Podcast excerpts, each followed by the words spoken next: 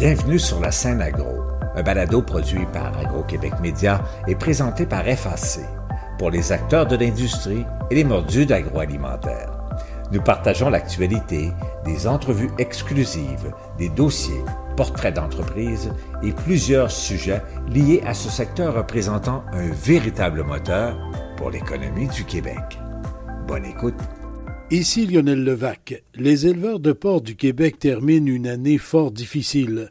Pourtant, 2022 s'annonçait bonne et aurait dû leur permettre de redresser leur situation. Les contextes sanitaires et des marchés leur apportent par ailleurs de grandes inquiétudes pour 2023. À l'occasion du port chaud, j'ai fait le point avec le président des éleveurs de porc du Québec, David Duval. Voici mon reportage. Près de 900 productrices et producteurs, conseillers, fournisseurs d'équipements et financiers ont participé au port chaud. Le contexte général n'est pas très favorable, mais le moral reste bon dans le secteur porcin. Du côté des éleveurs, on constate de façon surprenante, pourrait-on dire, que l'optimisme est de rigueur. Je dirais même que ces gens font montre d'une grande résilience devant toutes les difficultés qui les confrontent. J'ai discuté de la situation avec le président des éleveurs de porc du Québec, David Duval. Monsieur Duval, bonjour. Bonjour. Monsieur Duval, euh, le secteur porcin, on se le disait avant le début de l'entrevue comme tel, le secteur porcin, on, va toujours d'une surprise à une autre. C'est en bouleversement perpétuel. Oui, ben, je dirais qu'avec la COVID, ça a amené différents défis. Je pense que ces défis-là se sont euh, pérennisés dans le temps. Là. Ça fait euh, plus qu'un an. Là. Ça va faire euh, trois ans qu'on vit des différents stress. Fermeture d'abattoirs, grève, prix anormalement bas, les prix de l'alimentation qui ont augmenté à cause de différents impacts politiques ou guerres qu'il y a dans le monde. Alors, c'est sûr et certain que ça nous a affecté de plein fouet. La chose que je vois aussi, c'est que ça affecte toute la production porcine sur la planète. Alors, l'ensemble de la planète est affecté par ce run marée-là. Et je dirais qu'en plus, on a des prix anormalement bas au niveau de l'étalage, au niveau des, épiceries. Alors, ça amène une incompréhension, une complexité à aller chercher notre revenu là, dans le marché. C'est très difficile. Je vais devancer une question que je voulais vous poser un petit peu plus tard. Malgré tout ça, le moral des producteurs, est-ce qu'il est bon? Je dirais que l'automne, c'est toujours une période difficile pour tout le monde. Ben, pour tout le monde, surtout pour les producteurs de porc. C'est une période où c'est morose un peu la température. On dirait qu'on devrait être dans une période où c'est plus joyeux, mais c'est une période aussi où on a des porcs en attente la plupart du temps. C'est une période où ce le prix du porc descend d'habitude. Alors, c'est une période que les producteurs de porc anticipent. Là, on est dans une période comme ça, mais en plus, on se demande où est-ce qu'on va atterrir l'année prochaine. C'est quoi l'avenir qui nous attend au niveau des producteurs? Et c'est sûr que j'essaie de trouver les mots pour euh, réconforter, mais euh, il me manque beaucoup de, voyelles dans mes mots là, pour arriver à faire en sorte que ces producteurs-là soient réconfortés. C'est difficile. En termes très clairs, il y a des familles, il y a des producteurs, des productrices pour qui euh, la situation là, est alarmante, c'est critique. Hein. Il y a des gens qui le prennent très dur. Bien, on, regarde, on regarde au niveau du rabais qu'on a donné toute l'année. Euh, on a eu un été quand même favorable au niveau du prix. Le rabais a moins paru. Ça aurait dû être une année exceptionnelle pour les producteurs. Ça, ça leur fait mal parce qu'ils se disent, avec une année comme ça, on aurait dû se renflouer pour des années qui auraient été plus difficiles, euh, comme celle qu'on venait de passer. Malgré ça, ben c'est ça. Les producteurs voient que ça, ça leur a filé entre les mains. Et euh, en même temps, ben là, ils se demandent, là, on est en train de revenir avec une assurance stabilisation. Ça faisait longtemps. On est en train de quasiment régler notre déficit au niveau de l'assurance stabilisation. On était vraiment mettons, des premiers de classe au niveau de l'utilisation des différents programmes. Là.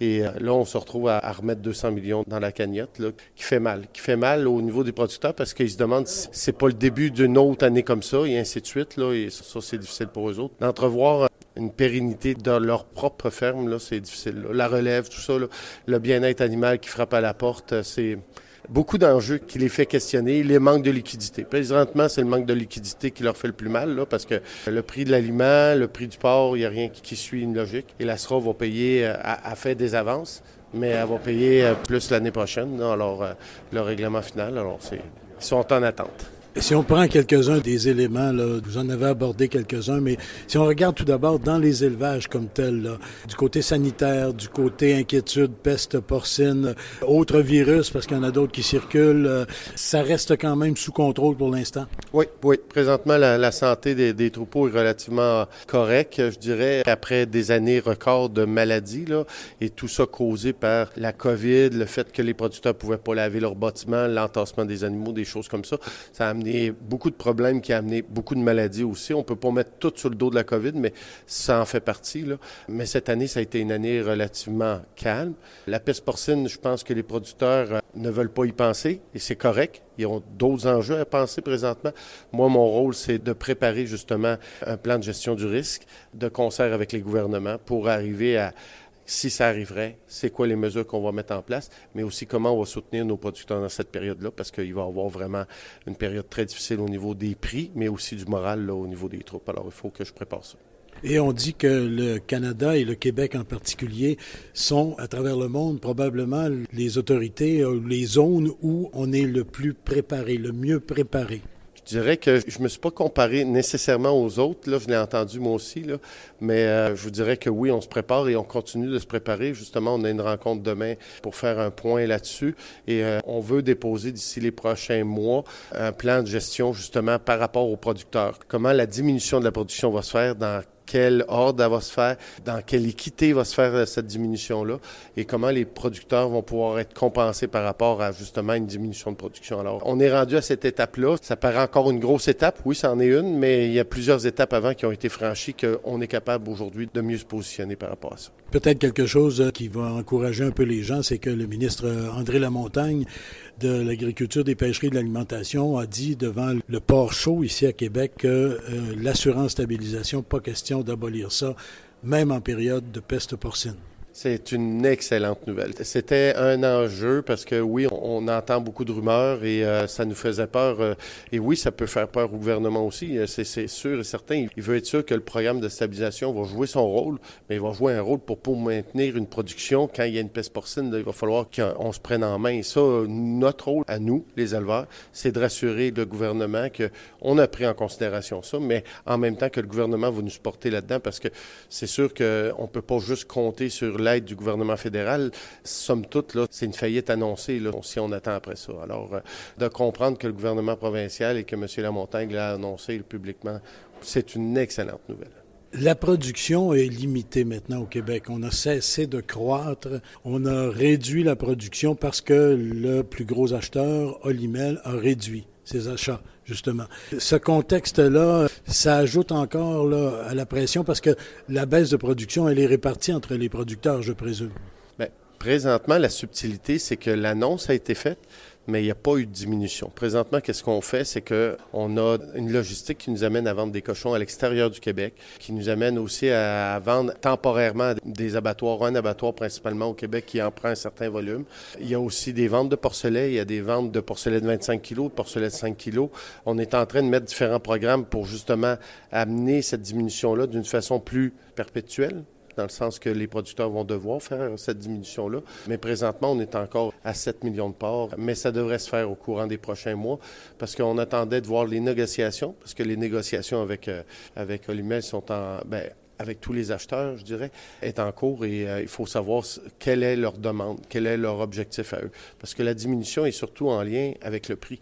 Et si le prix fait leur affaire, ils vont sûrement garder le volume. Si le prix ne fait pas leur affaire, ben, ils vont vouloir diminuer. Donc, pour l'instant, c'est une situation qui se traverse mieux que vous l'aviez anticipé, cette réduction de la production ou des achats annoncés par Olimel. Ça se vit mieux que vous l'anticipiez. Oui, c'est étonnant même parce que un des gros enjeux qu'on avait, c'était pas de les vendre, mais c'était le transport le transporter ces porcs-là ou ces porcelets-là à l'extérieur du Québec. On ne l'avait jamais fait, on n'avait pas les contacts. Aujourd'hui, on a tous ces contacts-là.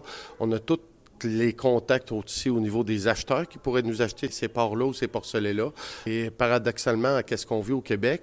Il y a une très forte demande dans l'Ouest canadien et euh, au niveau des États-Unis pour l'achat. Alors, euh, vraiment une très forte demande. Parce que je pense que les perspectives qui sont annoncées sont très bonnes pour peut-être l'année prochaine ou l'autre année après. Alors, il y en a qui sont en train de se positionner pour justement pas passer à côté de ça. La négociation, vous en avez glissé un mot.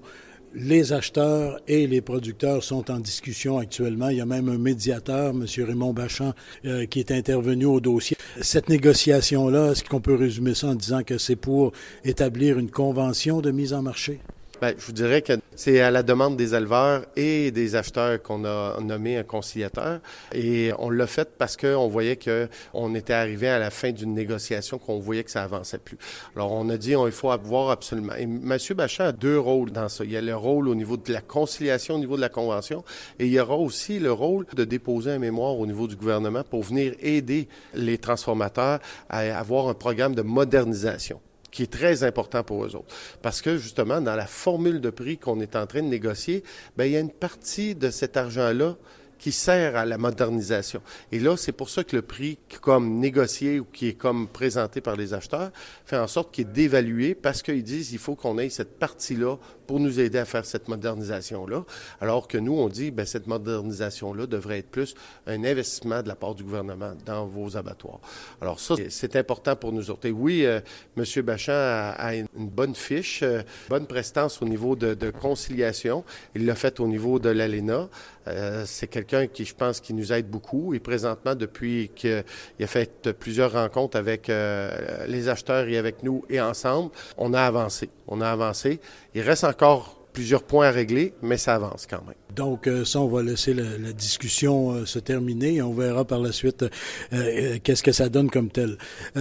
quelques points en terminant. Vous avez toujours, et sur les fermes et les transformateurs dans les usines, vous avez toujours des problèmes de main-d'œuvre. Oui, oui. Le problème de main-d'œuvre sur les fermes est quand même, somme toute, très euh, minime parce que on a un bon programme au niveau de la production. Euh, au niveau de la transformation, c'est beaucoup plus difficile parce qu'ils attendent leurs employés qui doivent rentrer, euh, leur visa, leurs documents, leur ci, leur ça. Alors, c'est sûr que là, on a vu au moins une lumière au bout du tunnel. On a un échéancier de rentrée d'employés étrangers qui vont venir travailler dans les usines de transformation. Alors, ça, c'est une très bonne nouvelle. C'est plus rapide pour certains moins pour d'autres, mais on voit que pour certains transformateurs comme Olumel, bon, ben il y en a qui commencent à rentrer depuis cet automne. Ils vont rentrer beaucoup plus au printemps, le gros groupe, et après ça, ça va s'échelonner pendant le reste de l'année. C'est sûr qu'après ça, c'est de les former, c'est de les loger, c'est de les former. Il y a d'autres enjeux, mais euh, je suis convaincu que ça, ça va déjà être un plus de les avoir au moins sur le sol canadien. Ça va venir apporter un peu d'oxygène dans le système. Bien, on veut créer de la valeur ajoutée avec le produit qu'on fait et présentement, on est incapable de le faire. Alors, euh, c'est clair que ça va amener de l'oxygène. Oui, ça va amener de l'oxygène parce qu'on va être capable au moins de maximiser, d'emballer les produits, d'emballer sous vide ces produits-là, de faire des découpes, d'aller chercher, mettons, quelque chose que le consommateur veut et avec une valeur ajoutée. Là, ça, ça va amener une, une bouffée d'air au niveau des transformateurs, c'est clair. Bien, Monsieur David Duval, euh, merci beaucoup. Et puis, euh, ben, comme on se le disait il y a quelques instants, quand la négociation sera terminée, complétée et qu'il y aura entente, on, le souhaite, on l'espère, ben, on refera le point pour voir qu'est-ce que ça donne et comment ça peut, j'utilise encore le terme, donner encore un peu d'oxygène au système. C'est important de donner de l'oxygène. C'est important de donner une vision, une vision pérenne à tous les producteurs. C'est important parce qu'on est la base de cette production-là et c'est important que eux autres y croient, ils croient encore. Je vais vous dire, ils vivent ça difficilement, mais il faut leur donner cette vision-là parce que sinon, on va, tout perdre. Merci beaucoup. Merci. Ici Lionel Levac. Effectivement, lorsque l'on connaîtra l'issue des négociations entre producteurs et transformateurs, je reviendrai sur les perspectives d'avenir que cela pourrait signifier. Entre-temps, je vous parlerai tout de même de porc en vous rapportant diverses discussions et présentations de la neuvième édition du Port Show tenu à Québec. Au revoir. Vous avez aimé ce contenu? Suivez la scène agro pour rester à l'affût de l'actualité agroalimentaire.